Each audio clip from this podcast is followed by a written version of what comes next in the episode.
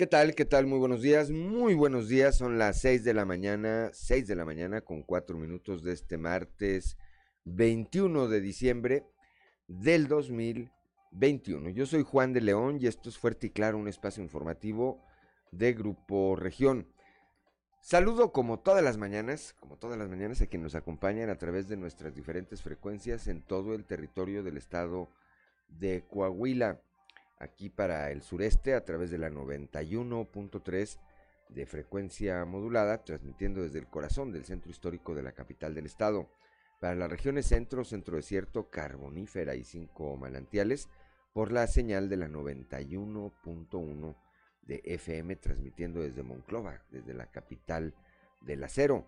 Para la laguna de Coahuila y de Durango, por la 103.5 de FM transmitiendo desde la Perla de la Laguna, desde Torreón, para el norte de Coahuila y el sur de Texas por la 97.9 de FM, transmitiendo desde el municipio de Piedras Negras y para Acuña, Jiménez y del Río, Texas, por la señal de la 91.5 de frecuencia modulada, transmitiendo por supuesto desde Ciudad Acuña, a donde también eh, enviamos, como todos los días, un saludo.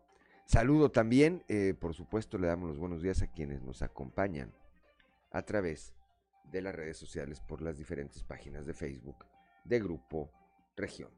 Hoy, como todos los días, hay mucha información y estos son los titulares de hoy.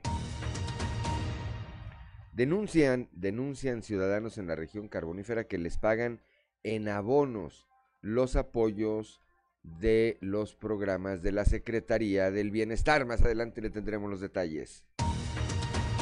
El gobernador Miguel Riquelme se refirió ayer a la reforma en materia de paridad en la función pública que recién fue aprobada en el Congreso del Estado y señaló que contrario a lo que señalan algunas voces, esta ley no impide que una mujer tenga la posibilidad de llegar a la gubernatura de Coahuila en 2023. Continúan los suicidios en la región sureste del estado. En la noche del domingo se presentó uno más, con lo que, con lo que suman ya 117 eh, casos.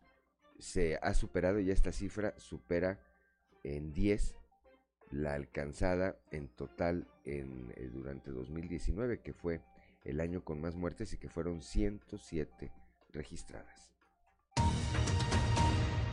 Ayer lunes se llevó a cabo la presentación del diplomado Reforma Laboral, esto en la Facultad de Jurisprudencia de la Universidad Autónoma de Coahuila. Este diplomado tiene como objetivo capacitar e informar sobre los cambios de la nueva reforma que se implementó. Dentro del plan de vacunación binacional en contra del COVID-19 y tras la serie de gestiones realizadas por autoridades estatales, municipales y de educación, se logró vacunar a 500 docentes de todos los niveles en la frontera. En el marco del incremento de la actividad económica, la Fiscalía General del Estado recomienda a los comercios hacer cortes del ingreso que van recibiendo y prevenir así ser blanco de los amantes de lo ajeno. En la eh, reunión del Subcomité Técnico Regional COVID-19 celebrado ayer en la región Laguna, el gobernador Miguel Riquelme informó que ya se solicitó a la federación el refuerzo, el refuerzo de la vacuna contra el COVID para personal del sector salud. El día de ayer concluyeron con éxito las reuniones de entrega-recepción entre el eh, gobierno actual, eh, aquí en Saltillo, en la capital, que encabeza Manolo Jiménez Salinas, y el gobierno electo, que encabeza José María Chema Fraustro Siller. Más adelante también le tendremos los detalles. Bueno, pues esta, esta y otra información hoy aquí en Fuerte y Claro. Comenzamos.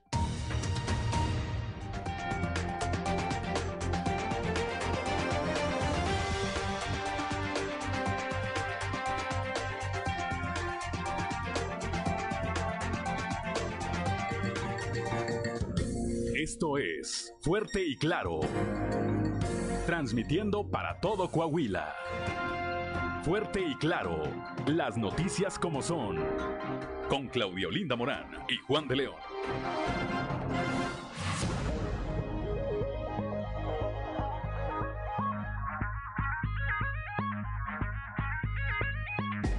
Son las 6 de la mañana, 6 de la mañana con 9 eh, minutos. Continuamos. Tenemos una temperatura en este momento de 4 grados centígrados aquí en el corazón del centro histórico de la capital del estado. 8 grados en Monclova, Piedras Negras registra también 4 grados, 7 grados en eh, Torreón, General Cepeda 3, Arteaga 3 grados, Ciudad Acuña 5 grados, Musquis 6, Sabinas y San Juan de Sabinas amanecen con 4 grados de temperatura, San Buenaventura 8, 4 Ciénegas 9, Parras de la Fuente 3 grados y Ramos Arispe 5 grados centígrados en este momento. Pero para saber cómo estará el resto del día, vamos con nuestra compañera Angélica Costa y los detalles del pronóstico del tiempo.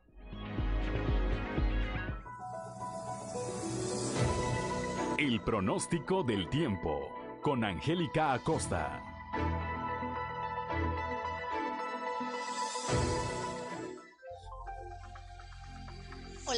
¿Qué tal amigos? ¿Cómo están? Maravilloso martes para todos ustedes. Mi nombre es Angélica Costa y estoy lista para darte la previsión meteorológica del día de hoy. Pon atención, vamos a checar cómo nos va a ir en este martes. Ok, Saltillo, máxima de 17 grados centígrados, mínima de 11. Durante el día mucho sol, va a estar cálido, va a estar agradable y por la noche principalmente, claro, la posibilidad de precipitación 0% ahí para Saltillo. Excelente, nos vamos hasta Monclova, 23 grados centígrados grados como máxima para Monclova, mínima de 9 durante el día, mucho solecito va a estar agradable y por la noche principalmente claro. Nula la posibilidad de precipitación ahí para Monclova, excelente. Vámonos hasta Torreón, Coahuila, 24 grados centígrados como máxima, mínima de 6. Durante el día vamos a tener solecito, va a estar agradable y por la noche un cielo principalmente claro. 0% la posibilidad de chubasco ahí para Torreón. Perfecto, vámonos hasta Piedras Negras. Atención, Piedras Negras. Para este martes espera que el termómetro alcance una máxima ahí en Piedras Negras de 22 grados, mínima de 5. Eh, vamos a tener solecito durante el día, sin embargo el airecito se va a sentir fresco y por la noche de un cielo claro pasaremos a parcialmente nublado. La posibilidad de precipitación ahí para Piedras Negras es de 1%. Ok, muy bien, vámonos hasta Ciudad Acuña, máxima de 21 grados centígrados, mínima de 6. Durante el día mucho solecito, por la noche parcialmente nublado. Sin embargo, se va a sentir fresco el airecito, ¿ok?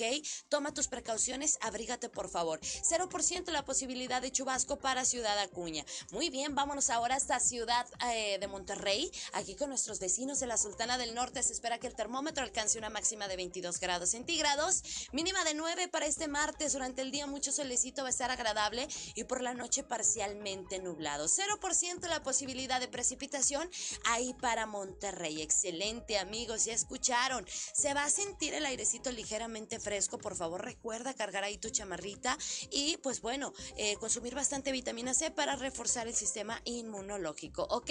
Maravilloso martes para todos ustedes, muy buenos días. El pronóstico del tiempo con Angélica Acosta.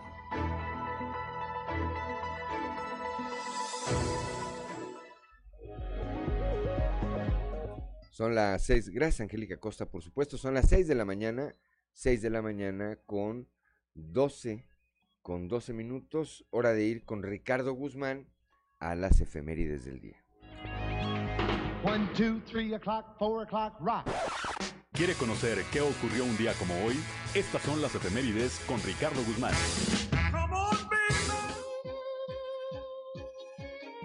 Un día como hoy, pero del 2006, arqueólogos mexicanos descubrieron en la Ciudad de México una pirámide durante los trabajos de restauración de la caja de agua de Tlatelolco.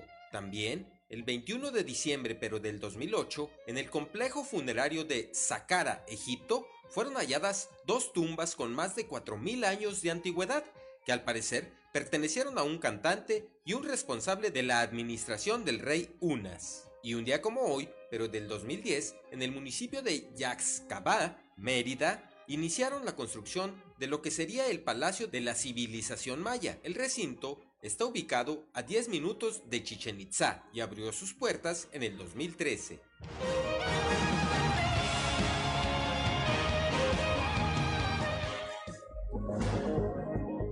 Son las 6 de la mañana, 6 de la mañana con 14 minutos. Claudelina Morán, tenemos Santoral del día de hoy. El Santoral de hoy lo celebran quienes llevan por nombre Pedro, Temístocles y Juan Festo. Pedro, Temístocles y Juan Festo. Festo. Bueno, pues a quienes lleven alguno de estos nombres o que tengan algo que celebrar el día de hoy, muchas felicidades primero, después pues háganlo, celebren, celebren con las precauciones, con las previsiones necesarias, sobre todo las que tienen que ver con eh, prevención del COVID-19. 6 de la mañana, 6 de la mañana con 14 minutos y ahora vamos con Noé Santoyo al mundo de los deportes. Resumen Estadio con Noé Santoyo.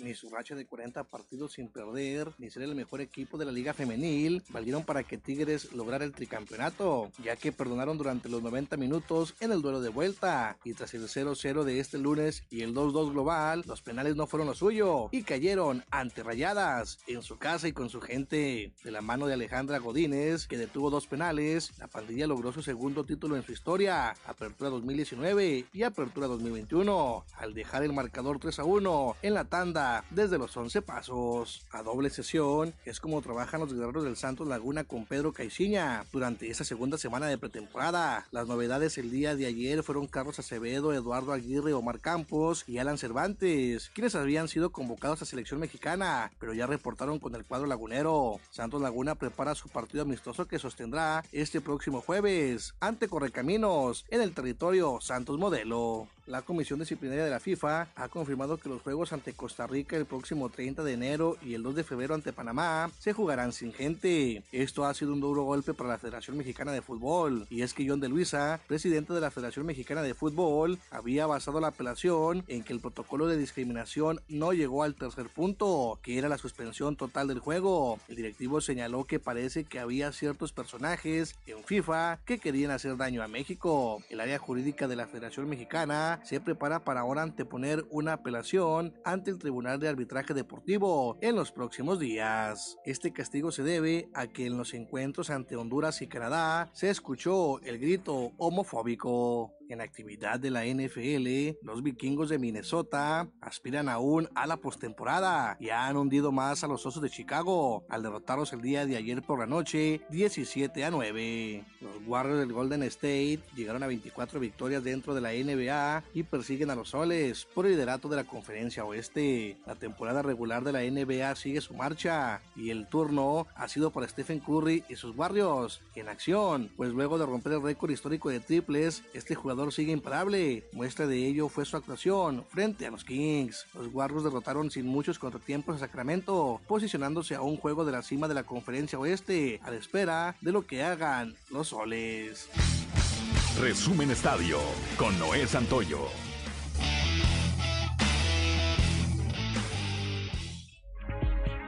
Mañana ya son las 6 de la mañana con 17 minutos, que no se le haga tarde es eh, hora de ir a la cotización peso dólar, Claudia Morán. Hoy martes 21 de diciembre, el tipo de cambio promedio es de un dólar por 20 pesos con 66 centavos a la compra, 20 con 35 a la venta, 20 con 97 centavos. Muy bien, y ahora sí vamos a un resumen de la información nacional.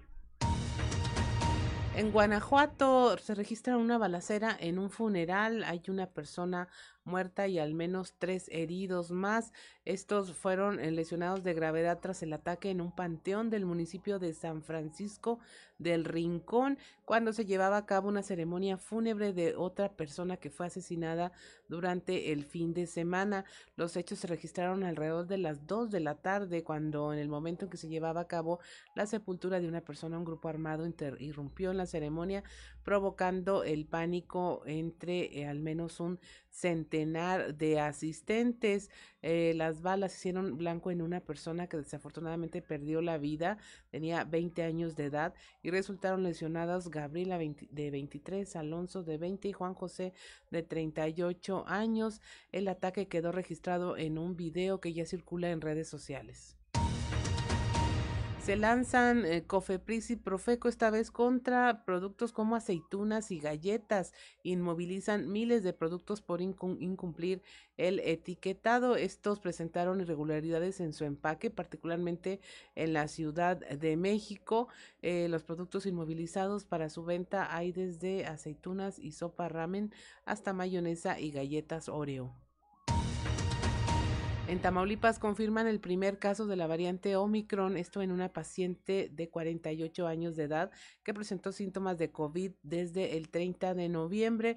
La mujer se encuentra sana, aunque presentó síntomas leves de fiebre, dolor de cabeza, dolor muscular y articular con escurrimiento nasal, molestias en la garganta al ingerir alimentos. Este, esta paciente fue considerada sospechosa y se estudia desde el 3 de diciembre. Resultan los penales privados cinco veces más caros y son de igual de deficientes que los operados por el gobierno.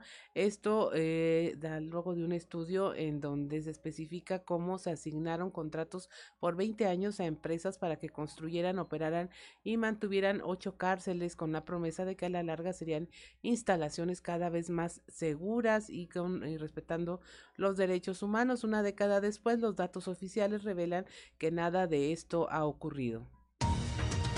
Y finalmente proponen en el Senado aumentar el periodo vacacional mínimo de 6 a 10 días, esto en voz de la coordinadora del Partido del Trabajo en la Cámara Alta, eh, Giovanna Bañuelos, quien presentó esta iniciativa de reformas a la Ley Federal del Trabajo para incrementar el periodo mínimo vacacional, que es de seis días, para que sea de diez y que una vez cumplido año y medio de trabajo aumente en dos días laborales por año. Hasta aquí la información nacional. Gracias, gracias Claudio Lindo Morán. Cuando son las seis de la mañana, seis de la mañana con 20 minutos es hora de ir a un consejo G500. G500 tiene algo especial para ti. En estas fiestas, tu celebración puede estar inspirada en una galaxia muy, muy lejana con Star Wars o llenas de magia con Disney Princesa, pero siempre acompañado de tu familia. Por eso, de nuestra familia a la tuya, podrás llevarte un rompecabezas de Disney Princesa o Star Wars al cargar 20 litros, más 199 pesos en estaciones de servicio G500 participantes. G500, la gasolinera mexicana que juega limpio. Consulta estaciones y condiciones en g500network.com diagonal Navidad G500. Válido hasta agotar existencias. Son las 6 de la mañana, 6 de la mañana con 21 minutos. Estamos en Fuerte y Claro.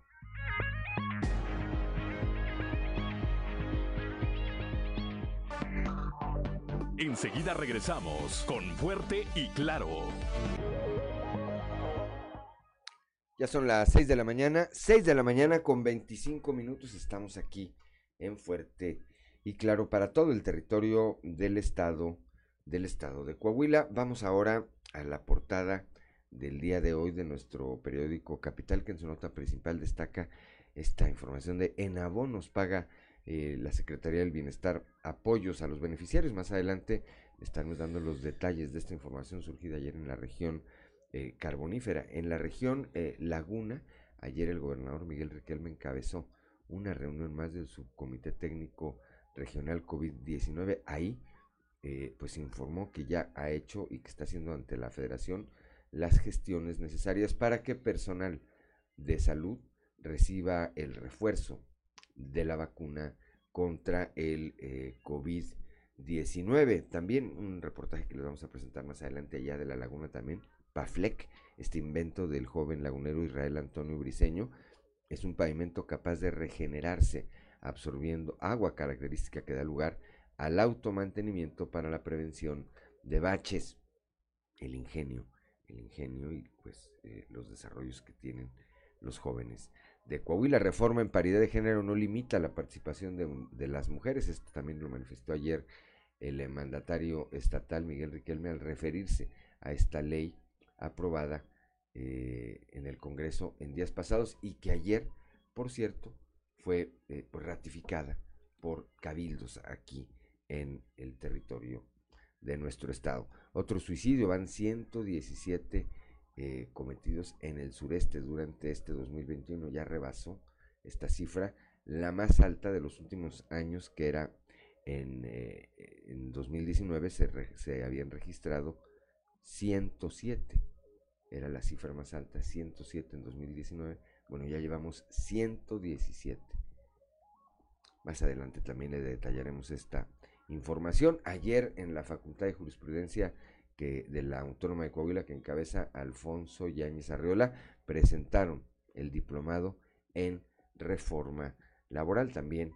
Le vamos a tener los detalles. Y finalmente, ayer eh, los alcaldes en funciones y electo de Saltillo, eh, Manolo Jiménez y el ingeniero Chema Fraustro, pues eh, llevaron a cabo la última reunión, la última de estas reuniones del proceso de entrega-recepción del gobierno del gobierno municipal. Hay que recordar que el próximo primero de enero, es sábado primero de enero, ¿verdad? Asume, asume el cargo como presidente municipal el ingeniero José María Chema Fraustro Siller. Él y 37 alcaldes más, por supuesto, y alcaldesas aquí en territorio del estado. Son las 6 de la mañana, 6 de la mañana con 28 minutos. Vamos ahora a nuestra columna en los pasillos.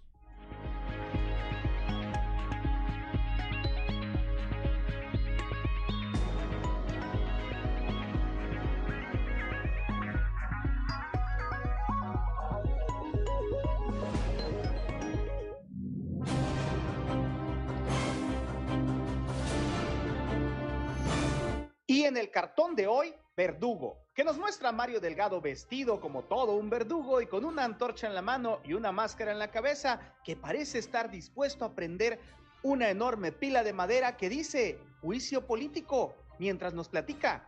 El INE va en contra de la constitución que la fracción parlamentaria de Morena no supo modificar. Con agenda llena cerrará el alcalde Manolo Jiménez el año y con ello su responsabilidad al frente del gobierno de la capital del estado además de entregar obras de infraestructura para la ciudad y el propio ayuntamiento local, por lo pronto, apunte que el 27 de diciembre recibirá en esta ciudad a Steve Adler, alcalde de Austin, Texas, y con quien encabezará un evento de ciudades hermanas que son Saltillo y la ciudad tejana. Parte de esta agenda la desahoga hoy junto al gobernador Miguel Riquelme Solís, con la entrega del bulevar Francisco Villalobos, para más tarde hacer lo propio en el bulevar Isidro López y posteriormente poner en marcha la unidad administrativa de la presidencia municipal. Ayer, Jiménez Salinas se reunió además con Chema Fraustro para dar por concluido el proceso de entrega-recepción del ayuntamiento. Si bien no fue en esta reunión, sí en una anterior cuando se determinó que otro de los funcionarios que seguirán en el gobierno de Saltillo sea Óscar Pimentel, que lo hará al frente del Instituto Municipal de Planeación. También en reunión de trabajo, ayer el secretario de Educación, Francisco Saracho, con la diputada local y paisana suya, además, Maru Calderón, coordinadora de la Comisión de Educación del Congreso local, con quien acordó trabajar juntos por la educación.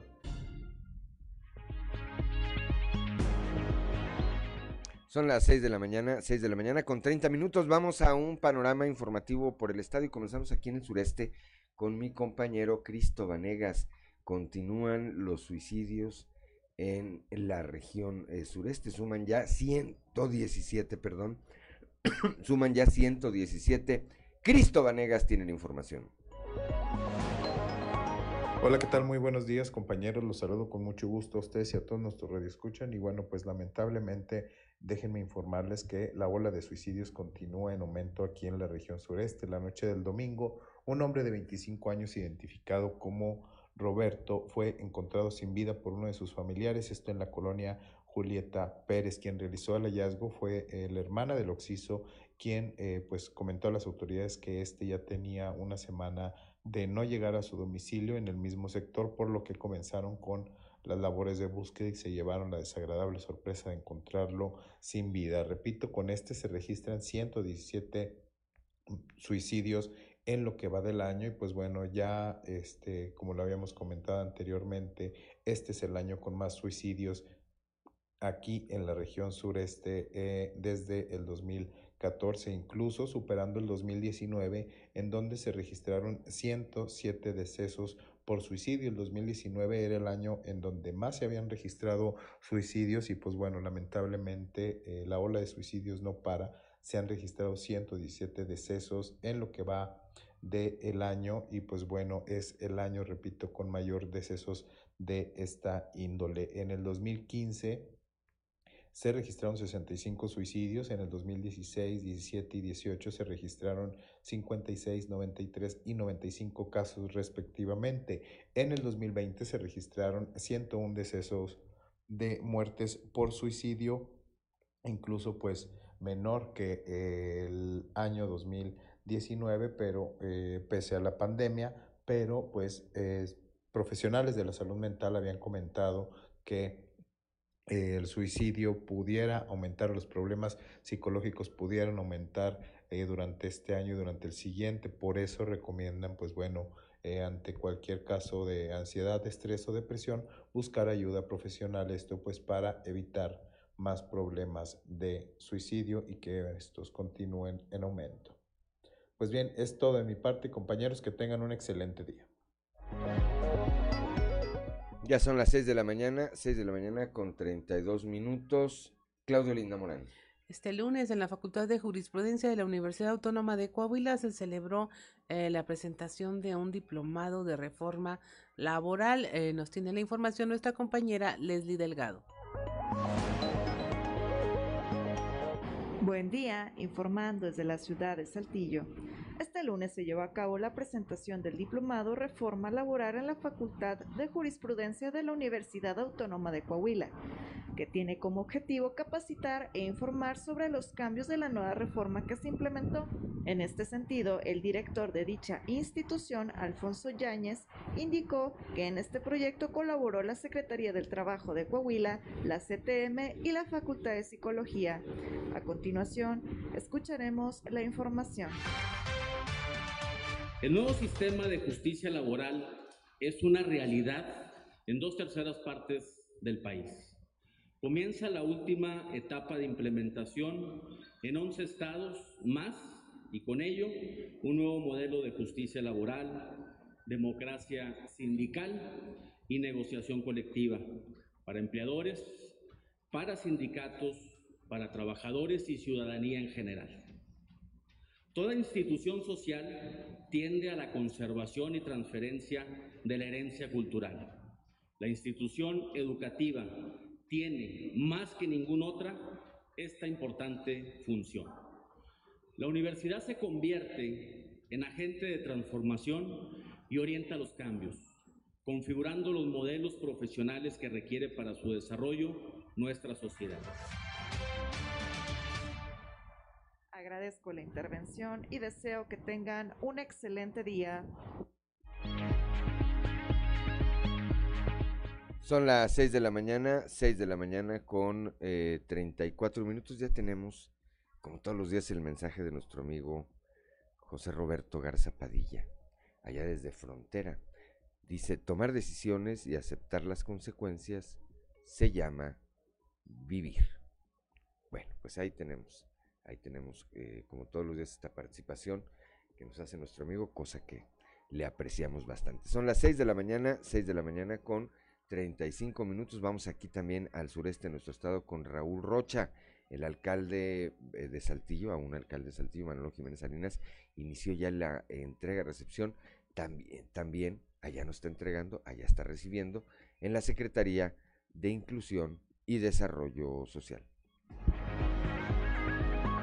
¿Qué tal compañeros? Buenos días. Esta es la información para el día de hoy. El alcalde Manolo Jiménez informó que ya inició un trabajo de entrega-recepción con la Secretaría de Inclusión y Desarrollo Social, de la que será titulada a partir de enero para involucrarse de una mejor manera en sus nuevas labores. Mencionó que este proceso lo arrancó con el que era su titular Francisco Saracho, quien ya fue nombrado secretario de Educación por lo que ahora la labor de conocimiento la hace con el encargado de despacho de su próxima secretaría. ¿Cómo va a llegar a algún proceso de trabajo que esté arrancando ya? Sí, iniciamos un proceso de entrega-recepción con el secretario Saracho, que ahorita pues, se fue a educación. Eh, dejó ya un encargado del despacho en la Secretaría de Desarrollo Social y, y en estos días tendremos reuniones con él y con, con, el equipo de la Secretaría para ir este, pues avanzando en esta entrega-recepción, que también es importante eh, conocer cómo están las cosas antes de que lleguemos en enero. Cero vacaciones de aquí a un par de años. Esta es la información para el día de hoy. Buen día. Son las 6 de la mañana, 6 de la mañana con 37 minutos. Claudio Linda Morán. Eh, ya vacunaron a 500 maestros dentro del Plan Binacional de Vacunación contra el COVID-19. Nuestra compañera Norma Ramírez nos tiene los detalles. ¿Qué tal amigos? Muy buenos días. Saludos desde Piedras Negras. Esta es la información dentro del plan de vacunación binacional en contra del COVID-19 y tras la serie de gestiones realizadas por las autoridades estatales y municipales de educación también, pues se logró vacunar precisamente a 500 docentes de todos los niveles de esta frontera. Al respecto informó el titular del Sindicato de Maestros de la sección 5 del CENTE, Arturo Lozano Legaspi, quien agradeció esta oportunidad de obtener un refuerzo en la vacuna ahora con la dosis de Moderna. La información a continuación. En beneficio del magisterio negropetense. Y no solo del magisterio, sino también del sector salud. En este caso, nosotros habíamos entregado meses atrás este, un oficio en el cual pedíamos intervención para que, de acuerdo a estas gestiones eh, binacionales, de la, de la vacunación transfronteriza fueran los maestros de Piraneras pues beneficiados con la aplicación de otro biológico, ya que existía inquietudes referente a la vacuna cancino. Eh, y el día de hoy pues se ha cristalizado, ¿no? Realmente nosotros a, a, mi cargo, mi representación, yo agradezco realmente esta gestión eh, de mis compañeros. Alrededor de 500 maestros están aquí siendo inoculados con este biológico. Cabe recargar que estos 500 maestros pertenecen al primero, segundo, tercer y cuarto grupo de, presencial, son los que están así que en la línea de batalla en las aulas al día de hoy y esto les da una, una, seguridad más que nada en el tema de salud y en las inquietudes que ellos traían referente a la vacunación. Agradecer solo, solo es ¿verdad? Que, se, que se nos haya dado la oportunidad de vacunarnos. Para Fuerte y Claro, Norma Ramírez. Son las 6 de la mañana con 39 minutos. ¿Alcanzamos a ir con Guadalupe Pérez? Todavía, no, hasta regresando. Regresando vamos con Guadalupe Pérez. Cuando son las 6 de la mañana con 39 minutos, vamos rápidamente a un consejo G500.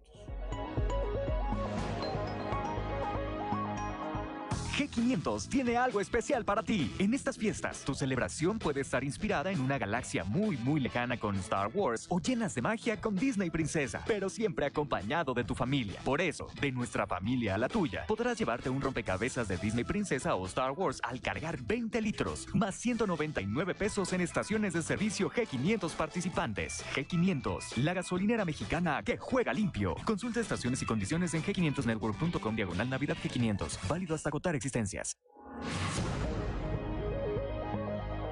Ya son las 6 de la mañana, 6 de la mañana con 40 minutos. En unos eh, momentos más, en unos minutos más, vamos a estar platicando con el ingeniero Eduardo Garza Martínez. Él es candidato, candidato a la presidencia de Canacintra aquí en la región sureste. Estamos en Fuerte y Claro.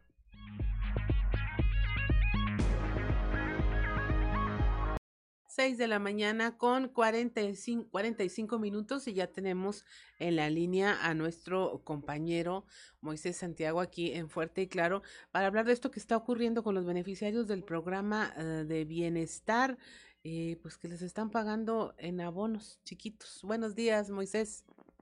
Hola, ¿qué tal, Claudia? Y Juan, es un placer saludarles eh, desde la región carbonífera, pues efectivamente, como bien lo comentas, está suscitándose esa, esa situación que pues ya ha afectado a algunas personas, o al menos así lo han comentado, en vista de que los adultos mayores de, 65, de 68 años y algunos discapacitados, pues tienen que acudir en varias ocasiones a cobrar este recurso que es de, del bienestar que se les está pagando al menos hasta en tres partes, debido a que pues así se les ha señalado, aunque hasta el momento no ha habido ninguna autoridad que señale o les diga a ellos a qué se debe esta situación. El señor José Ángel Cuellar, adulto mayor de Musqui, señala precisamente que pues él tiene que recorrer una gran distancia para poder acudir a la oficina de telégrafos donde se le paga este recurso. Esto es lo que nos comenta.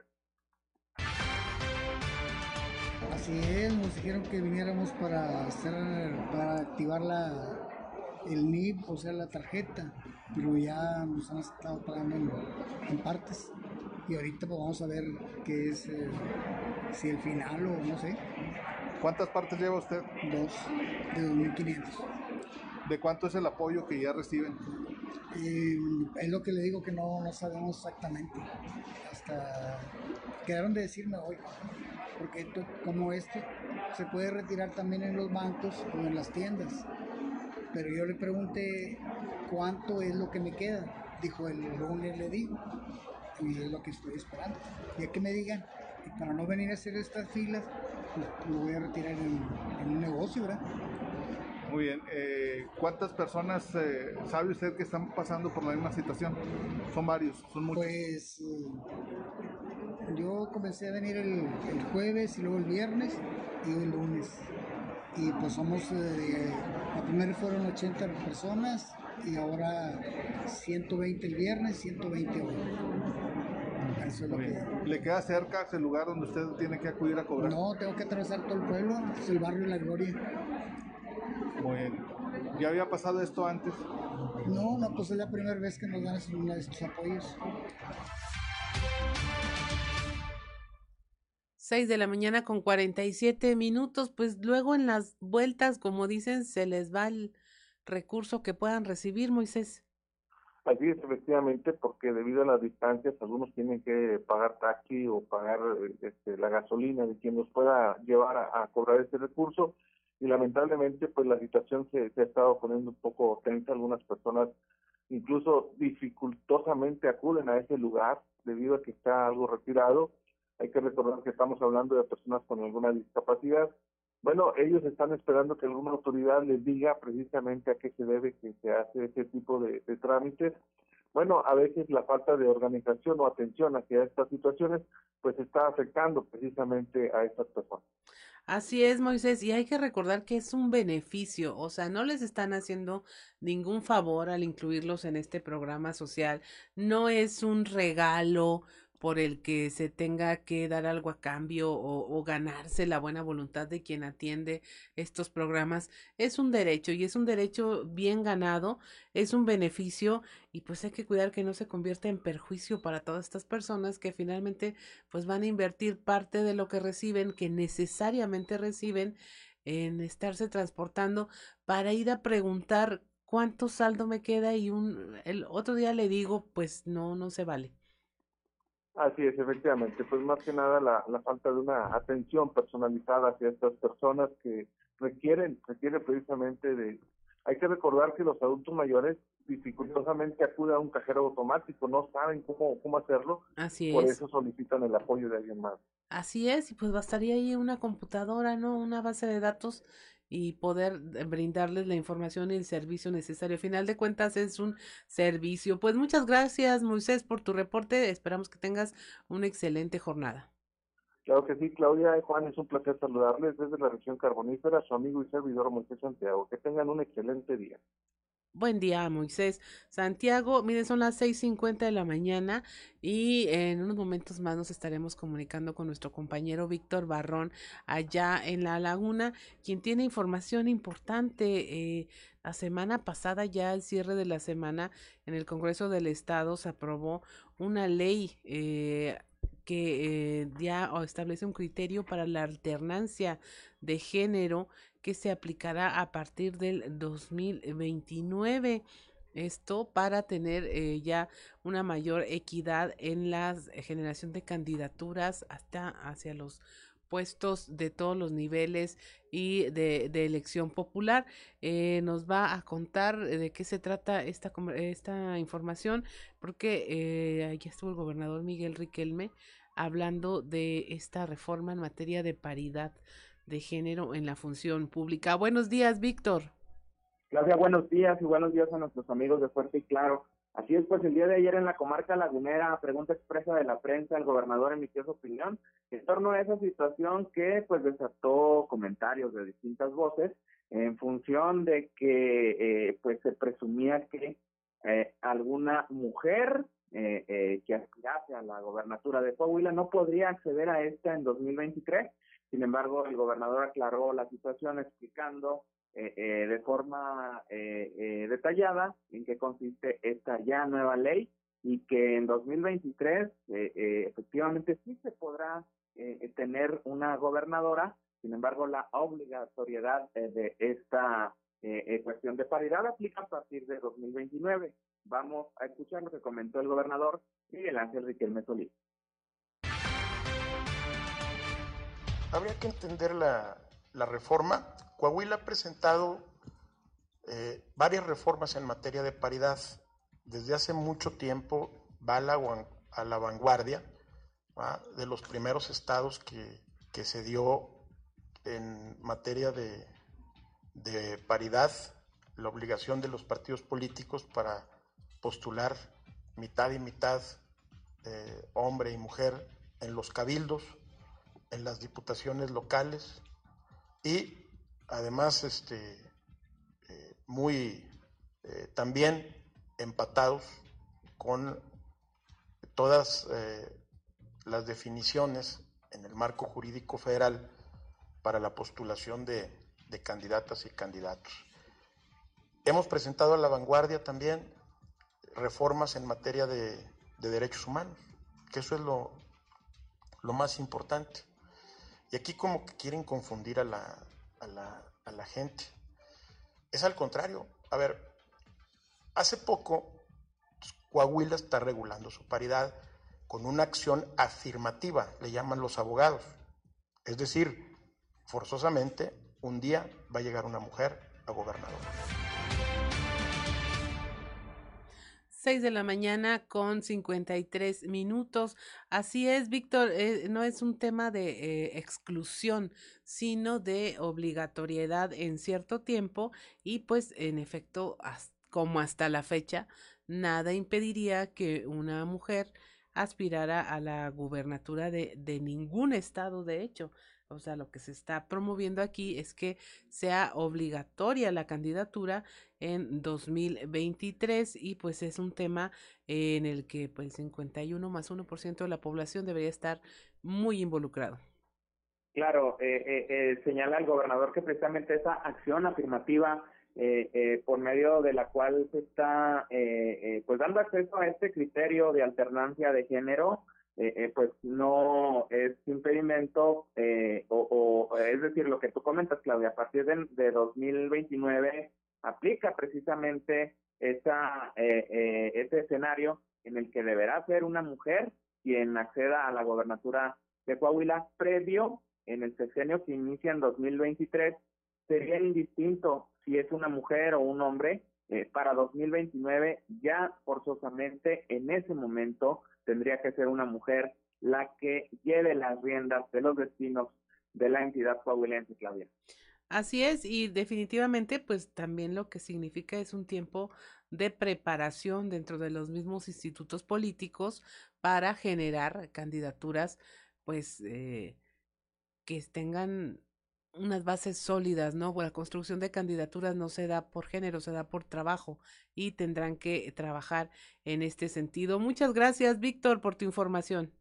Claudia, muchas gracias. Un saludo para todos. Que tengas un buen día. Son las 6:55 minutos de la mañana. Y mire, G500 tiene algo súper especial para convivir en familia. Así tu celebración puede estar inspirada en una galaxia muy, muy lejana con Star Wars o llenas de magia con Disney Princesas, pero siempre acompañado de tu familia, de nuestra familia, la tuya, en la carga de 20 litros más 199 pesos en estaciones de servicio G500 Podrás tener un rompecabezas de Disney Princesas o de Star Wars para armar en familia. No te pierdas esta promoción que G500 tiene para ti. G500, la gasolinera mexicana que juega limpio. Consulta estaciones y condiciones en g500network.com diagonal Navidad G500 válido hasta agotar existencias. Son las 6:55 de la mañana, estamos en Fuerte y Claro, regresamos.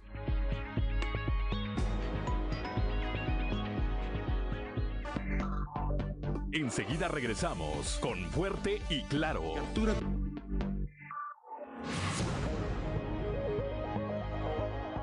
Ya son las 7 de la mañana, 7 de la mañana en punto y saludo de nueva cuenta a quienes nos acompañan a través de las diferentes frecuencias de Grupo Región en todo el territorio del estado. Aquí para el sureste a través de la señal de la 91.3 de frecuencia modulada. Para las regiones centro, centro desierto, carbonífera y cinco manantiales por la 91.1 de FM. Para el norte de Coahuila y el sur de Texas por la 97.9 de FM, transmitiendo desde Piedras Negras. Para Acuña del Río y Jiménez por la 91.5 de frecuencia modulada. Y para la Laguna de Coahuila y de Durango por la 103.5 de frecuencia modulada. También transmitiendo desde Torreón desde la Perla de la Laguna. Les recordamos, somos Claudia Olinda Morán y Juan de León y estamos aquí en Fuerte, en Fuerte. Y claro, como lo anunciamos desde muy temprana hora, está con nosotros, vamos a platicar con él en los siguientes minutos, el ingeniero Eduardo Garza Martínez, Guayo Garza, que es candidato a la presidencia de Canacintra aquí en la región sureste y a quien le aprecio mucho, por supuesto, su presencia esta mañana para platicar pues con el auditorio que tenemos en el estado, particularmente con el que tiene que ver aquí en la región sureste. Ingeniero, eh, primero, muy buenos días, bienvenido. Buenos días, Claudia, buenos días, José. Muchas gracias al Grupo Región y el auditorio por la invitación. A ver, platíquenos, ¿por qué quiere ser presidente de Canacintra? Porque tengo proyectos muy importantes en la región. En la región tenemos una serie de vocaciones que ya están arraigadas que es la metalmecánica, que es la fundición y que es la automotriz. Y tenemos también eh, este, ahora vocaciones eh, este, que están surgiendo, que están emergiendo, emergentes le podríamos llamar en el área de en el área de desarrollo de proyectos de, de virtuales y en el área en el área también agroindustrial, sobre todo en la vitivinícola. Entonces a esas vocaciones les falta mucho nutrirse a través de, pequeñas y medianas empresas que hagan la cadena de valor. La cadena de valor en nuestra región no está bien integrada. Le hace mucha falta que las pequeñas y medianas que nutran y surtan a esas empresas grandes que se están desarrollando y que están llegando de otros países a nuestra región. Están llegando muchísimas también y nuestra cadena de valor no está bien integrada. Le falta desarrollo en muchos sentidos y tengo todo un programa muy especial para desarrollar, continuar desarrollando esas pymes porque ese programa ya lo hemos empezado. Claudio Linda Morán. Eh, ingeniero eh, Eduardo Garza, tiene más de 30 años de experiencia. Eh, ¿Cuál es la propuesta para Canacintra? Porque nadie le va a venir a contar, usted ya sabe.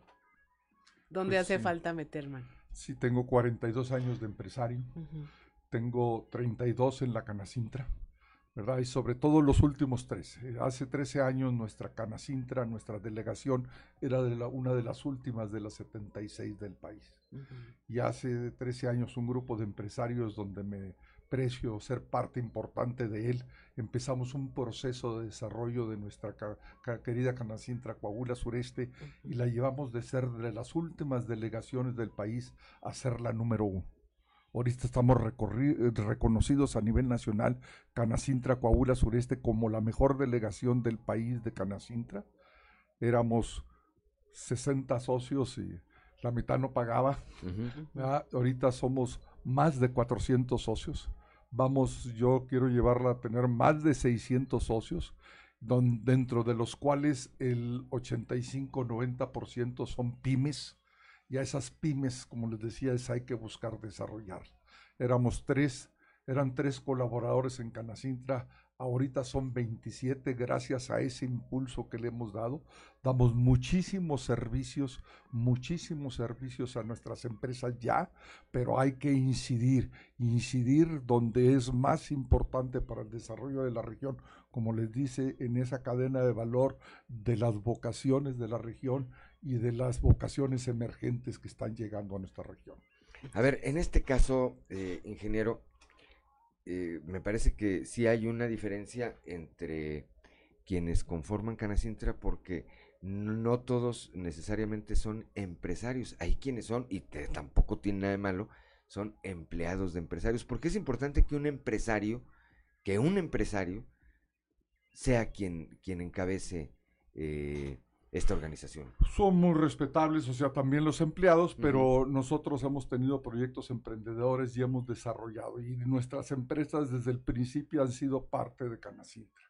O sea, siempre hemos estado, no las vamos a sumar en este momento, sino ya las hemos tenido antes. Ahorita se están sumando otras más, pero en el caso particular yo siempre he tenido empresa en Canacintra y he sido parte de Canacintra. Canacintra es, lo llevo tatuado, actualmente soy vicepresidente nacional de innovación y desarrollo tecnológico. No es gratis, lo he conseguido ese puesto durante mucho tiempo he estado desarrollando proyectos con Canacintra Sureste y con Canacintra Nacional. O sea, este de desarrollar proyectos para innovar y para ir eh, buscando mm, este, fronteras más importantes para nuestras pymes, no lo estoy diciendo porque no lo haya hecho. Ya lo hemos probado y lo hemos desarrollado y actualmente ocupo ese lugar a nivel nacional y aspiro a estar en mi región. Mi región es mi pasión. Yo tengo 60 años aquí en Saltillo, soy del norte, soy de Nueva Rosita, pero mi pasión está aquí en Saltillo, mi familia se formó aquí en Saltillo, mis cuatro hijos están aquí en Saltillo y tenemos mucho que hacer y que dar por esta región. Así es. Es usted pequeño y mediano empresario que forman parte de la cadena, de, a mí me parece que en esta cadena de valor, pues de la más importante son los que más eh, empleos generan al final de cuenta cuando se suman todos. Eh, sí, sí, o sea, definitivamente lo que, y son los que más necesitamos. Déjame te explico que hay cuatro o cinco puntos fundamentales en donde tenemos que ir mejorando el desempeño de las pymes, de los pequeños. Tenemos que mejorar en todos los ayudarles en todos los procesos de establecimiento y de estar luchando en contra de la burocracia local, estatal y federal para hacer más sencillos los trámites y mejor, más sencillos los procesos de desarrollo ante las diferentes instancias, llámese Infonavit, Seguro, SAT, etcétera. También tenemos que ir en la capacitación de nuestras de nuestras pymes. Tenemos muchas áreas de oportunidad en las cuales podemos incidir en esa capacitación. También tenemos que tener procesos de excelencia operacional en su forma como administran las pymes y tenemos que tener proyectos de innovación que traigan capital para invertirse por parte del Estado, del municipio y de la Federación a los proyectos de emprendimiento en mejora de productos y servicios de esas. Y por último, tenemos que buscar igualdad. Las pymes de otras regiones, las pymes de otros países reciben financiamiento. Las de nosotros casi no reciben financiamiento. Y ese financiamiento cuando se logra es carísimo, van en manos de gente que cobra muchísimo dinero por prestar dinero aquí en nuestra región. Entonces necesitamos buscar que esas pymes tengan acceso a lo que las pymes de otras regiones que están siendo exitosas están logrando de, o de otros países que sí tienen ese financiamiento y por eso se pueden desarrollar. Entonces hay una gama de servicios que podemos dar y, conseguir para las pymes y ese es el objetivo principal. Eso no quiere decir que olvidemos a las grandes. Tenemos grandes y muy importantes. También las grandes reciben servicios de Canacintra y los están recibiendo y estamos también trabajando en ellos. Hay gente en Canacintra también ocupados en los procesos de capacitación, de selección de personal, de bolsa de trabajo, de estudios de salarios, de, de, este, de inmersión en la empresa por parte de los muchachos, el, todo el proyecto de educación dual. A todo eso le vamos a dar también fortaleza. Pero sí queremos ser muy claros. El motor, para el desarrollo del área del sureste ante la llegada de todas las empresas grandes es fortalecer nuestra cadena de valor, las pymes.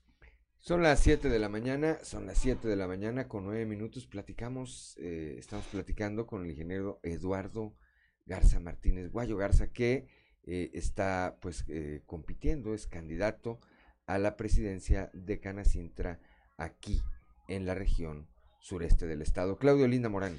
Ingeniero, escuchándolo hablar este, en estos tiempos de gurús del éxito, de vendedores de humo, del, de, de gente que dice que tiene la fórmula para ser empresario y emprender, su trayectoria eh, es un ejemplo real de que hay cosas que sí se tienen que hacer para lograr eh, tener una empresa, mantenerla. Eh, ah, menciona eh, conceptos como capacitación, aprender, cosas que estos gurús del éxito que están en YouTube y en Internet están vendiendo humo diciéndole a la gente que nada más porque se levanta temprano y se come cinco almendras puede lograr el éxito porque ya está en sintonía con la naturaleza para ser emprendedor. Cuéntenos de, la, de su trayectoria como empresario. Trabajo duro desde el principio. Desde el principio. Profesionalización. 99% esfuerzo. Tengo de la cultura del esfuerzo.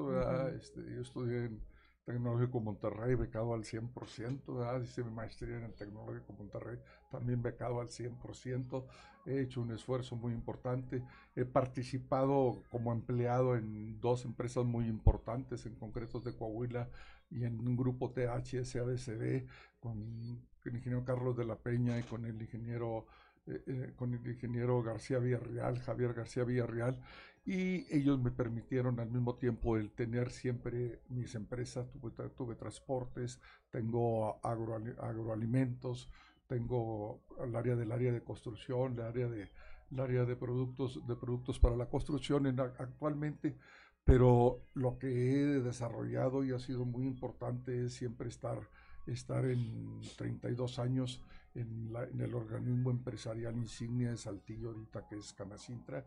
Y en eso estoy, he sido empresario, pyme, siempre he sido pyme, pero siguen existiendo y existen y el desarrollo, digo, y el esfuerzo diario y, constante de mis empresas ha sido, ha sido fundamental, algunas de ellas ahora ya las manejan mis hijos, ¿verdad? Estoy, estoy en, culminando mi, mi, mi, vida profesional y la quiero culminar en forma muy especial con toda mi experiencia en realizar estos proyectos que ya he estado haciendo con Coahuila Sureste, ahora encabezándolos. Pero va a ser muy especial mi desarrollo en y voy a tener mucho, mucho énfasis también en los procesos de emprendedurismo. Tenemos muchas gentes que pueden emprender, hay modelos probados, modelos donde hay que invertirle capital semilla. Hemos estado trabajando con diferentes instituciones, universidades, eh, COECIT, municipios. Estamos buscando la forma de, de tener un muy buen semillero y también apoyar a esos emprendedores que son base para que se conviertan en pymes, que se hagan formales. Coahuila es de los primeros lugares en formalidad. Queremos seguir en ese, en ese ámbito y más en el sureste de Coahuila, el hecho de que todo el mundo sea formal y todo el mundo aporte a la economía de la región y podamos desarrollar estos nuevos emprendedores y las pymes de la región. Son las 7 de la mañana, 7 de la mañana con 13 minutos.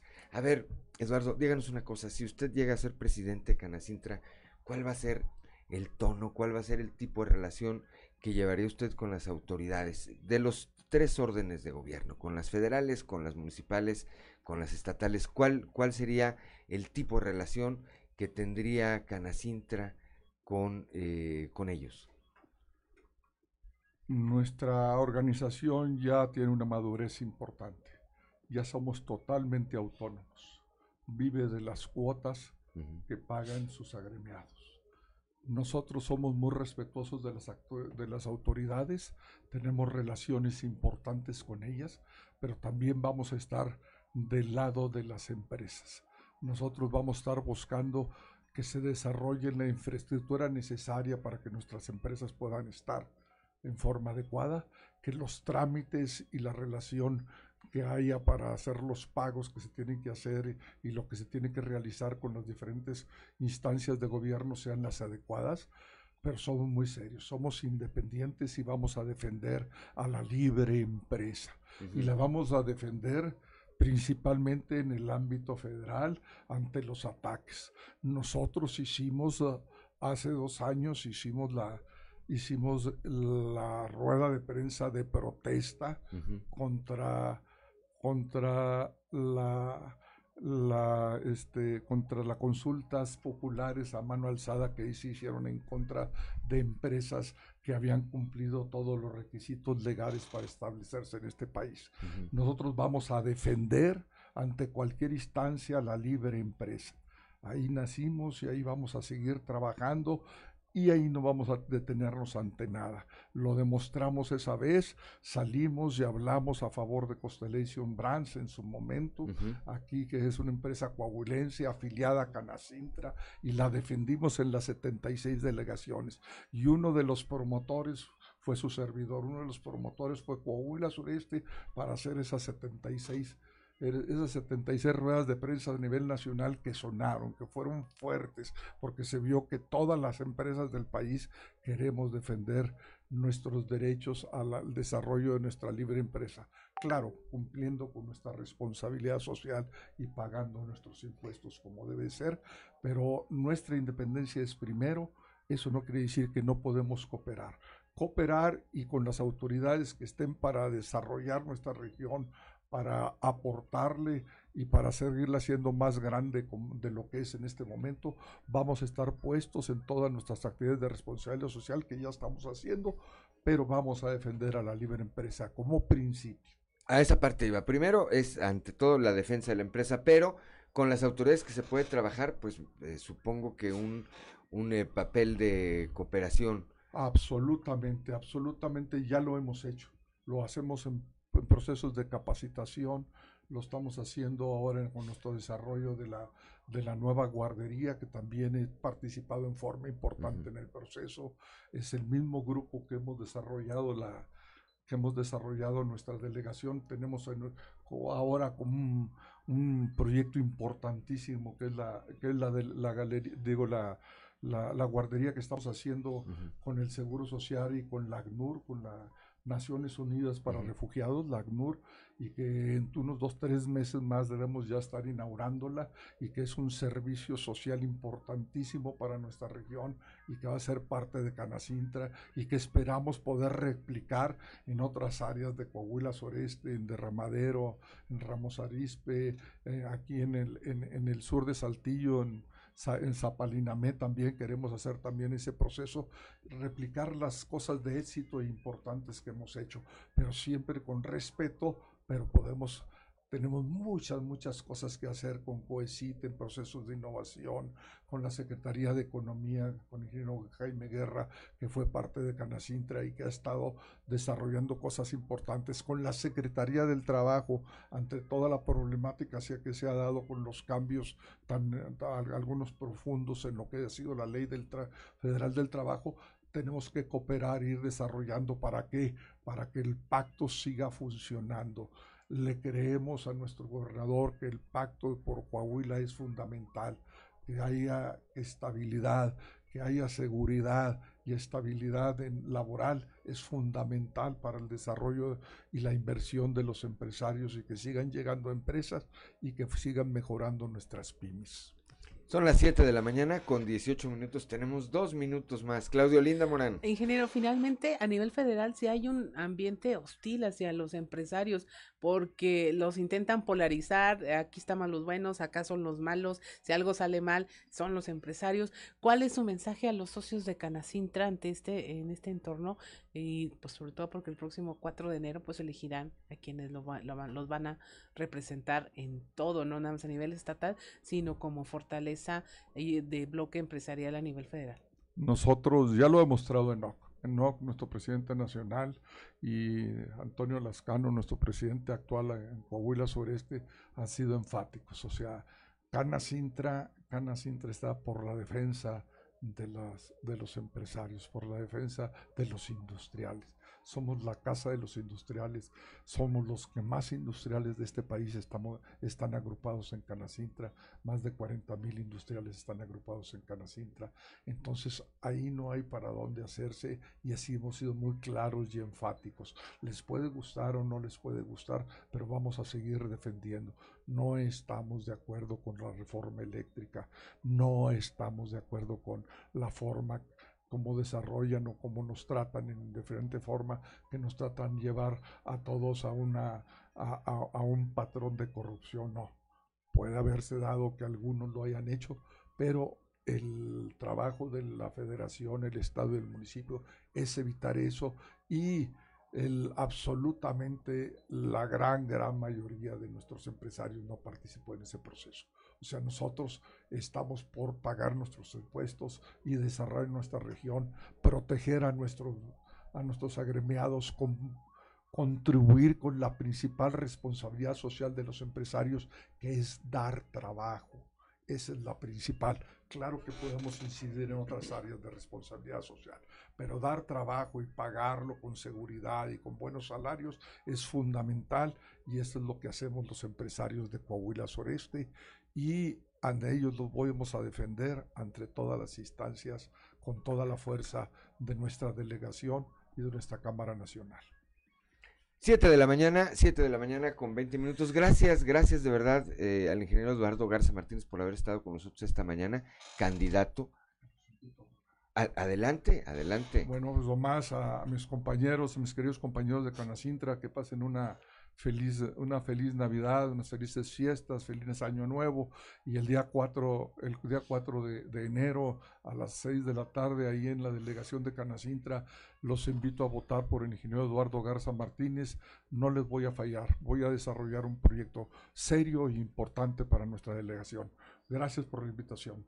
7 de la mañana con 21 minutos, Claudiolina Morán. Vamos a un consejo G500.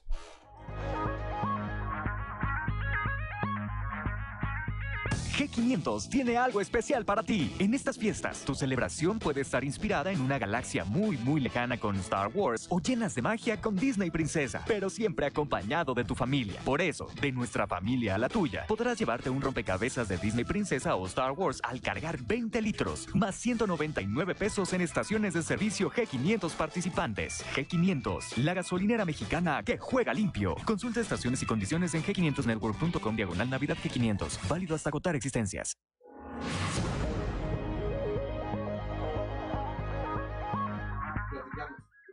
Siete veintidós de la mañana, estamos en Fuerte y Claro, regresamos.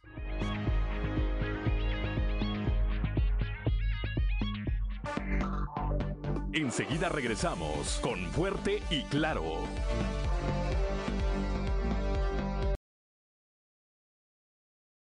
Trizas y trazos con Antonio Zamora.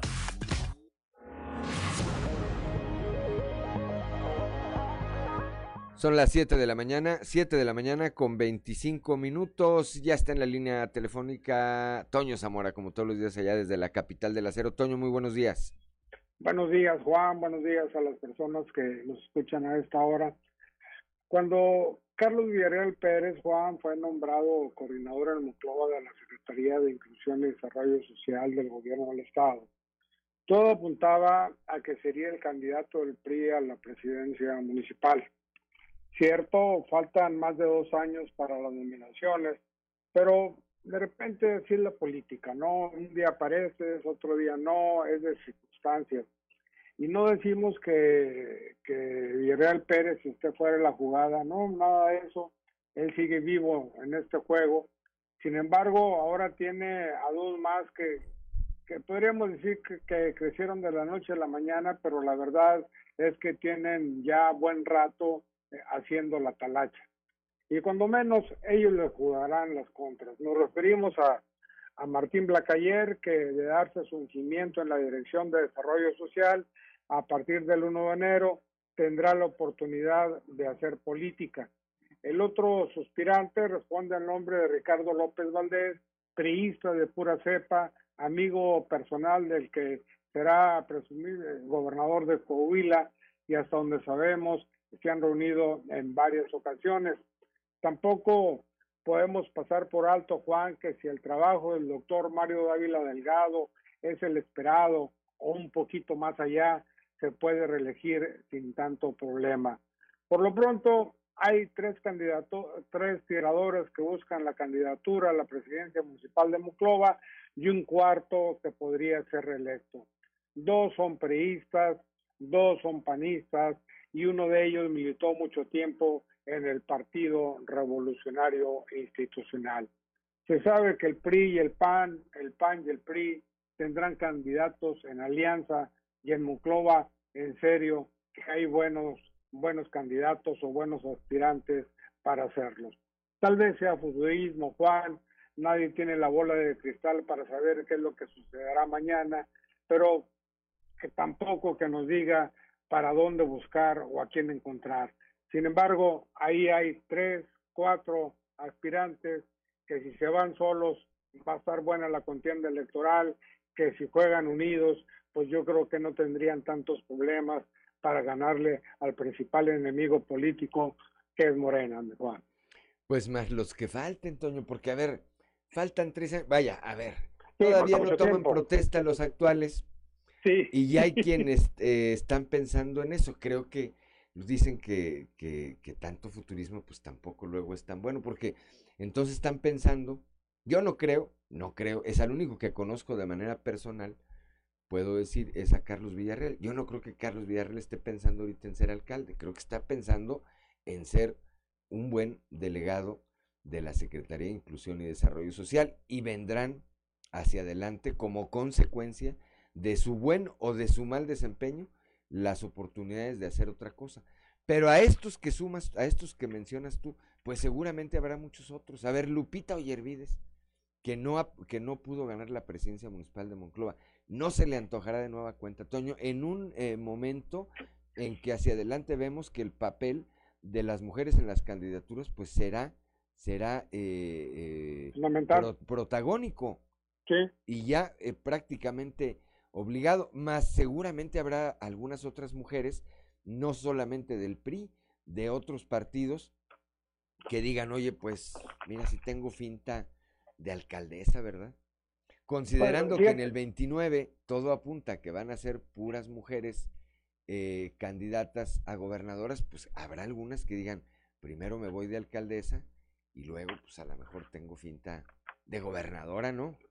Lupito Ibervides ha hecho cosas interesantes en la política. Es cierto que cuando jugó a la presidencia municipal eh, perdió, pero creo que también todo el mundo sabe que no hubo amalgama entre los grupos ahí políticos de Muclova, que normalmente lo hemos platicado aquí en reiteradas ocasiones, Juan, en el sentido de que Muclova eh, pues sucede algo raro, ¿no? Este, no quiero que sea ese el candidato, bueno, dime quién es, a quién quieres, no, pues a otro, pero a ese no, a otra, pero a esa no, y así es como se juega la política en Muclova y creo que ahí pues es el inconveniente de, de no jugar unidos para, para seguir eh, pues en el poder, ¿no?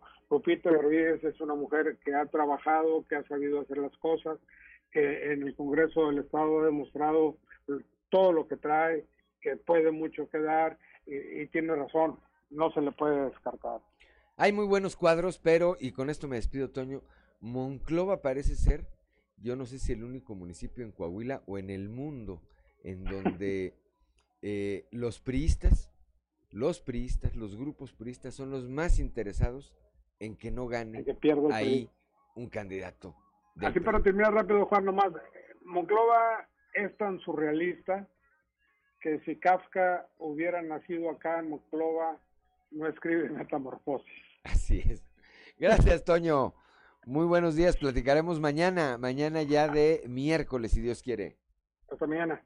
7 de la mañana, 7 de la mañana con 31 minutos. Le mandamos un saludo a Cintique Herrera, que nos escucha en España a través de las redes, de las redes sociales. Allá son, es tarde, ¿verdad? Están, nos está diciendo buenas tardes. Es de noche, ¿no? Allá, buenas tardes, noches. Sí, bueno, bueno es que mandó el saludo hace un buen rato ya, ¿verdad? Lo mandó hace 40 minutos, dijo buenas tardes desde Madrid.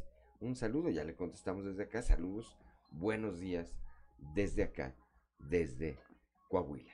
7 de la mañana con 31 minutos, Claudio Linda Morán.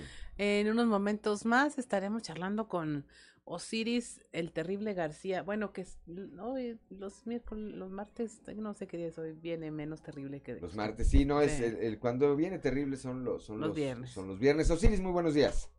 Buenos días, vos, ¿cómo están todos por allá? Con frío. hoy. Terrible, pero el frío. Con frío, este, bastante frío esta mañana. Bueno, volvió a cambiar la temperatura. Ayer ya se había, había estado un poco más agradable Osiris y estarás de acuerdo en que hoy de nueva cuenta, de nueva cuenta regresan los efectos de estos eh, frentes fríos y bueno, pues el llamado, el llamado evidentemente es a cuidarse, porque a quienes padecieron de coronavirus, bueno, un resfriado en este momento les puede complicar mucho.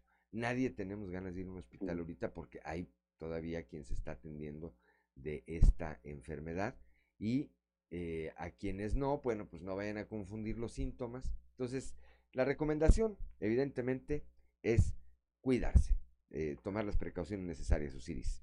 Sí, pues y aparte con el frío, como todos saben, bueno, el virus sobrevive un poquito más en las superficies y pues sí hay que extremar todavía precauciones. Cualquier, ahorita cualquier tosecita ya te andas, ya, te, ya te da, te baja la presión, cualquier tosecita cerca.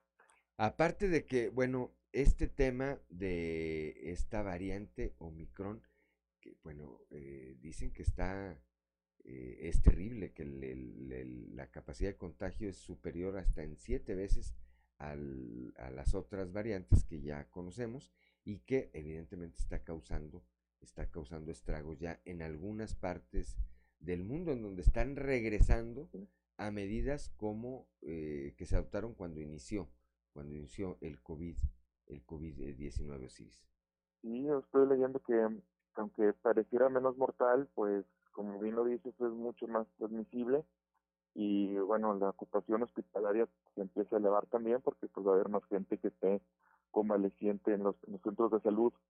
Sí, es, es, de, es preocupante o cómo viene para próximo año, que es prácticamente inevitable que, que también Omicron entre el país que estemos también sufriendo los estragos de, de, bueno, para como tenemos nosotros el sector salud, pues que no está mejor que Europa ni que Estados Unidos, pues no se ve nada esperanzador. Sí, ¿verdad? No, hay que tener cuidado. El llamado a la población en general a cuidarse. Osiris, un tema interesante va a ocurrir hoy en el eh, Congreso del Estado. Hoy se renueva la mesa directiva que todavía encabeza Guadalupe Oyervides. Le toca a Morena le toca a Morena, pero todo parece apuntar a que hay dos grupos en Morena. Uno que encabeza se levantan y otros que no. Lisbeto Gazón y otro en donde están eh, Francisco Cortés Gómez y esta otra diputada eh, Laura Francisca, no recuerdo su apellido, ahorita lo consultamos, pero eh, entre ellos, entre estos dos grupos, aparentemente entre estas dos fracciones que hay al interior de Morena, pues eh, tendrán que ponerse de acuerdo hoy para ver quién de los miembros de alguno de estos dos facciones, repito, encabezará la o tendrá la responsabilidad de encabezar la mesa directiva ahí en el Congreso del Estado que, repetimos, está por dejar eh, la priista Guadalupe Yervides. Es que la, la fracción de Morena es realmente eso, son muchas acciones dentro de la misma fracción y lo, lo último que hay ahí es como un, un acuerdo, pues sabemos que en realidad no es un no es un partido como tal, sino un movimiento eh, supuestamente ideológico, pero más bien de intereses, pues. Entonces por eso no no hay acuerdos. Y si bien ahorita fíjate Lisbeth está alzando como una figura representativa ahí de, liderazgo, eh, pues todavía le falta camino por recorrer para realmente significar una, una, un liderazgo de unidad. Y bueno, ni hablar de, Diego del Bosque, que se supone que es el, el, líder político de este, de este movimiento, pues que vaya a poder entrar ahí a poner orden, ¿verdad? No creo que, no creo que tenga esa posibilidad de hablarle directamente a Lisbeth o a Ariel, decirle este, cómo se van, que cómo se tienen que alinear. Pues precisamente eso se genera, genera un hueco de poder que luego vemos nosotros traducido como este tira y afloja dentro de la misma, dentro del mismo partido, incluso dentro de la Cámara con una punta, pues unos que se quedan y otros que se paran. A ver cómo viene. Sí, es una, es una situación eh, que está compleja. Recordemos que en la, en la, anterior legislatura, en la anterior legislatura, eh, Osiris, también hubo una división entre eh, Catalina, esta diputada Elisa Catalina Villalobos, y que se queda ella siempre en Morena, y Benito Martínez, me parece que se apellida. Sí, otro de los diputados, Que prefirió declararse independiente declararse independiente para evitar con ello, fíjense lo que fue capaz de hacer, se declaró independiente para evitar que Elisa Catalina accediera a la presidencia de la Junta de Gobierno, que le hubiera correspondido a Morena si se hubieran, si hubieran permanecido eh, cohesionados. Al fracturarse, entonces a quien le corresponde es a la UDC que encabezaba eh, o cuya eh, grupo parlamentario encabezaba en ese entonces Emilio de Hoyos y que de esta manera llega él a la presidencia de la Junta de Gobierno. Pues hoy, hoy se cocina esto ahí en el Congreso del Estado. Creo que hay que estar atentos a ver qué ocurre. Igual tampoco ocurre nada, a lo mejor se ponen de acuerdo. Ojalá, ¿verdad? Por ellos, por su, por ellos, su partido, por, por, la su gente causa. Que apoya el movimiento. Sí, a, eh, eh, habrá que habrá que ver cómo cómo lo procesan, cómo lo procesan y cómo eh, superan cómo superan esto. Yo me regreso tantito al tema de Diego del Bosque. Me parece que está haciendo mucho trabajo de talacha pero lamentablemente esto no siempre tiene los resultados que se requieren para aglutinar a, a, a, tantos intereses, a tantos grupos, a tantas corrientes que están representadas dentro de este movimiento civis. Totalmente, tendría que partirse en dos en realidad, Diego, como lo punto, digo que sí está buscando eso, eh, la representatividad, hasta donde entiendo, están buscando generar más de tres mil votos por seccional que eso les, aseguraría ser mucho más competitivos en la siguiente elección a gobernador, pero también va dejando huecos en la operación política, lo que se llama tejer fino con todos esos grupos, porque al final de cuentas lo que vas a requerir es la unidad de, estos intereses para que se pueda permear hasta las urnas el día de la votación, ¿verdad? Sí, eh, este, primero esta organización, esta organización creo que ahí va a radicar o radica una parte importante del trabajo de todos los partidos, no nada más de Morena, pero, eh, insisto, es tan disímbolo el, eh, las ideologías, los intereses, las eh, afinidades que hay entre quienes integran este movimiento que no se ve fácil. Lo otro, particularmente en algunos sitios del Estado, donde hay una fuerza importante del PRI que no los deja entrar, y en algunos otros lo habrá del PAN, ¿verdad? Que tampoco está muerto todavía, por lo menos, Osiris. Y en la próxima elección, muy seguramente juntas esas siglas. Sí, exactamente. Va a ser interesante, va a ser interesante ver que eh, cómo viene eh, dándose esto hacia, hacia el 2023. Pero la guerra empieza el año que entra, vos. Por hoy disfrutemos de la Navidad. Ya viene. Ya estamos a cuántos días, Ricardo Guzmán? A tres el días. Viernes, el viernes es 24, el, el sábado es 25. Bueno, pues a cantarle. Aquí nos vemos el viernes para cantarle a Santa Claus. Sí, seguro. ¿Verdad? No hay que, decía Bart Simpson, no hay que olvidar el verdadero sentido de la Navidad, que es el nacimiento de Santa Claus. nacimiento de Santa Claus está muy bueno. Pues nos veremos aquí el viernes, si Dios quiere, mi querido Ciris. Seguro, nos vemos el viernes. Gracias, son las 7 de la mañana con 40 minutos. Vamos a un consejo G500.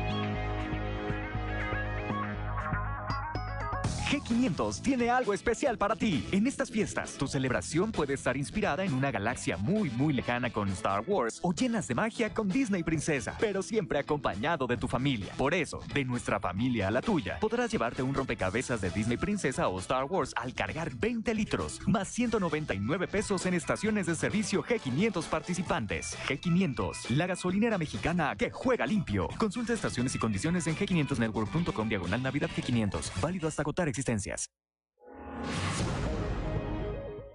Son las 7 de la mañana, 7 de la mañana con 41 minutos. Le mando rápidamente un saludo a Fernando Fuentes del Bosque, nuestro amigo, y a Dolores de Castro, a Lolita de Castro, ya hasta el estado de Hidalgo, eh, y que nos acompañan esta mañana aquí en esta transmisión.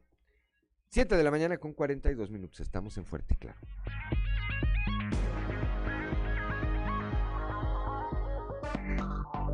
Enseguida regresamos con Fuerte y Claro. Mañana con 46 minutos estamos en Fuerte y Claro y es momento de irnos a Enclave de Fa con Israel Navarro. Enclave de Fa con Israel Navarro.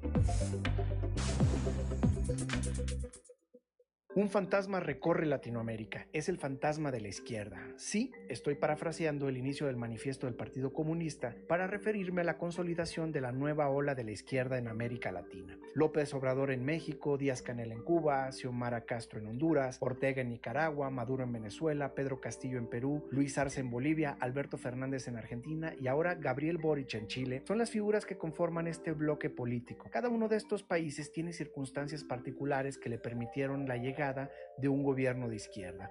Pero sí hay varias tendencias que dibujan esta marea. La primera es que varios candidatos de izquierda no necesariamente representan las causas de izquierda, sino el antisistema. Es decir, la gente no votó por creer en esa ideología, sino como un voto de castigo al gobierno de derecha en turno. Este es el caso de Honduras, donde la gente se volcó a votar por la opción con posibilidades de ganar que pudiera poner fin a todo lo que oliera al actual presidente Juan Orlando Hernández. Otro caso similar es el de Argentina, donde los electores no necesariamente simpatizaban con el peronismo, pero sí con algo diferente a Macri. La segunda tendencia tiene que ver con las disparidades en la calidad de vida de las sociedades, una dolorosa realidad que la izquierda ha sabido capitalizar con el discurso polarizante de la nueva lucha de clases. Es decir, situar al elector en un debate entre mantener los privilegios de unos pocos o proteger los intereses de la mayoría pobre que definen como el pueblo. Un ejemplo claro de esto es México en el 2018. Posteriormente están los países donde los gobiernos de izquierda son producto del reacomodo de fichas por la inestabilidad política. Ejemplos, Pedro Castillo en el Perú, que hoy se tambalea, y Bolivia, donde se le pasó factura a la expresidenta Yanin Áñez. Por otro lado están las dictaduras rancias como Cuba, Venezuela y Nicaragua, que se sostienen con métodos antidemocráticos y culpando a Estados Unidos de su incapacidad de darle a sus pueblos condiciones dignas de vida. Y finalmente destaca Gabriel Boric en Chile, que encabezará la izquierda millennial, la cual promete un vuelco fresco más allá de la ideología, que al final del día eso es lo que quiere el votante promedio. Izquierda o derecha le da igual siempre y cuando el gobernante resuelva sus problemas del día a día. La teoría del péndulo nos dice que en el 2022 la marea de izquierda seguirá irá creciendo. Atención con Colombia y Brasil que irán a las urnas bajo el mismo esquema. ¿Será que vieran a la izquierda también? Veremos, dijo el ciego. Yo soy Israel Navarro y les recuerdo mi Twitter arroba Navarro Israel. Nos escuchamos a la próxima. Gracias, gracias a Israel Navarro como siempre. Cuando son las 7 de la mañana con 49 minutos continuamos con la información durante la reunión de ayer del Subcomité Técnico Regional COVID-19 allá en La Laguna el gobernador Miguel Riquelme informó que ya se solicitó el refuerzo a la federación para el personal del sector salud a casi un año de que arrancara la inoculación aquí en la entidad. Fue un año bueno, dijo el gobernador, dentro del avance en la aplicación de la vacuna, de todo lo que nos ha ocurrido en la exploración de nuestro sistema educativo, del retorno a clases presenciales y de todas las actividades que se fueron sumando en el transcurso del año. Dijo, mencionó también que el resultado es una baja ocupación hospitalaria, un índice de letalidad controlado y un fuerte avance en la aplicación de las dosis. Consideró eh, el gobernador compartió además que habrá que seguir con este ritmo como lo han eh, hecho los cinco subcomités eh, técnicos regionales contra el COVID-19 que hay aquí en Coahuila y explicó que siendo precavidos en las tomas de protesta de los nuevos alcaldes lo que aplica es seguir en formatos tranquilos, espaciosos y cuidadosos para estos eventos. Lo que hoy se ve es un trabajo en equipo de disciplina y sobre todo en el que los municipios y el Estado han dado la cara, han enfrentado al COVID-19 y todas sus consecuencias de manera, de manera coordinada. 7 de la mañana, 7 de la mañana con 50 minutos, Claudio Linda Morán encabezadas por el alcalde de Saltillo, Manolo Jiménez, y el alcalde electo José María Fraustro Siller, concluyeron ya las siete reuniones de entrega-recepción en las que se abordaron todas las áreas municipales con miras a la administración 2022-2024. Ambos municipios coincidieron en que se concretó un ejercicio ejemplar de transparencia en el que los más beneficiados serán los saltillenses. Asimismo, se recordó que durante su gobierno Manolo Jiménez eh, creó y formalizó un manual de entrega-recepción por parte del área de Contraloría Municipal con el fin de que el procedimiento a seguir quedara ya establecido. El alcalde electo José María Fraustro Siller agradeció la apertura de Manolo Jiménez y de todo su equipo para brindarles la información necesaria a fin de iniciar con todo su periodo al frente del gobierno municipal. 7 de la mañana con 51 minutos. Vamos al reportaje, vamos a este reportaje del eh, Paflec, este invento de un joven lagunero que promete acabar para siempre con los baches. Paflec, invento del joven lagunero Israel Antonio Briceño Carmona, es un pavimento capaz de regenerarse absorbiendo agua, característica que da lugar al automantenimiento para la prevención de baches. La innovadora técnica ha tenido distintas adecuaciones desde su fase de investigación en 2017 hasta llegar a la versión actual basada en la mezcla de aditivos con asfalto, sin la necesidad de modificar el procedimiento para la fabricación del pavimento, según explicó el ingeniero civil egresado de la Universidad Autónoma de Coahuila, Unidad Torreón. Todo nace en la universidad. Este proyecto de Paflec iba a ser mi tesis originalmente, pero vi que tenía potencial, entonces fue donde decidí este emprender, este decidí que mi proyecto diera la luz, entonces así fue donde no me doy por vencido para que se pueda pavimentar algún día. De las condiciones actuales, como se hace un pavimento, ya no son como las necesidades de, del requerimiento de ese pavimento, ¿no? O sea, ya sobresale tanto el peso y contaminación debe haber un medio en cómo se pueda darle un segundo aire, un segundo mantenimiento sin utilizar construcciones. Entonces dije, vamos a convertir el mayor agente de degradación en un agente de recuperación. La idea acaparó la atención no solo al interior de la Universidad Autónoma de Coahuila, sino también en diversos escaparates a nivel nacional e internacional. Israel comentó que el objetivo en el mediano plazo es llegar a un número mayor de vialidades con PAFLEX y para ello en este 2021 incorporó un elemento más que ya fue probado en laboratorio y que ofreció resultados positivos en cuanto a mejorar las condiciones de durabilidad del pavimento. Y tenemos una nueva reformulación llamado Agrex. Es una solución en agua que la agregas, digamos que una pipa va rociando la calle y se regenera y rejuvenece el asfalto. Es decir, ya no se vuelve a construir.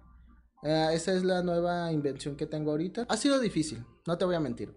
Porque me ven y, como lo comentábamos, te ves muy chavo, sin experiencia, sin contactos, no eres nadie. Y lastimosamente en México, si no tienes a alguien, si no tienes contactos, es muy difícil entrar. Solo es la motivación de seguir adelante, de que todo salga bien. Y si no es así, pues lo intenté. Y eso es suficiente para mí. De que, ¿sabes qué? No me quedé atorado hice lo mejor que pude, pero al final este nunca voy a saber lo que pude llegar si no lo sigo intentando. Vaya, pues mi sueño es que se pueda vender en donde se necesita. He tenido contacto en el estado de Veracruz, en diferentes zonas céntricas que es en donde más llueve. Entonces, lastimosamente, mm, ahorita no tenemos la infraestructura para venderlo ahí. Pero como vayamos creciendo, lo vamos a poder seguir ofreciendo. Al final, yo me veo solo seguir inventando cosas. Me gusta ese afán. Eh, lo comenté lo de Agrex, que lo he mejorado. Y también eh, reformulé mi invento para que sea un aislante más térmico. Es decir, que ya no se dañe tanto por el sol.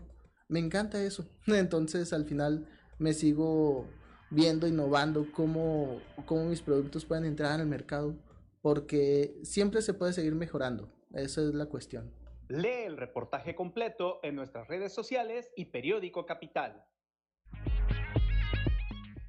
Son las 7 de la mañana, 7 de la mañana con 55 minutos, pues ya nos vamos ya nos vamos. Antes de irnos, Claudio Linda Morán.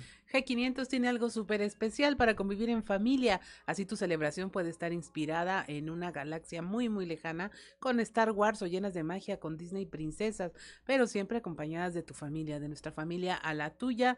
Eh, la carga de 20 litros más 199 pesos en estaciones de servicio G500. Podrás tener un rompecabezas de Disney princesa o Star Wars para armar en familia. No te pierdas esta promoción que G500 tiene para ti. G500, la gasolinera que juega limpio. Consulta estaciones y condiciones en g500network.com, eh, diagonal Navidad G500, válido hasta agotar existencias. Ahora sí, 7 de la mañana con 56 minutos, ya nos vamos, gracias por acompañarnos, eh, por el eh, favor de su atención, como todos los días, lo esperamos el día de mañana, mañana ya de miércoles 22, vamos a hacer, ¿verdad Claudia?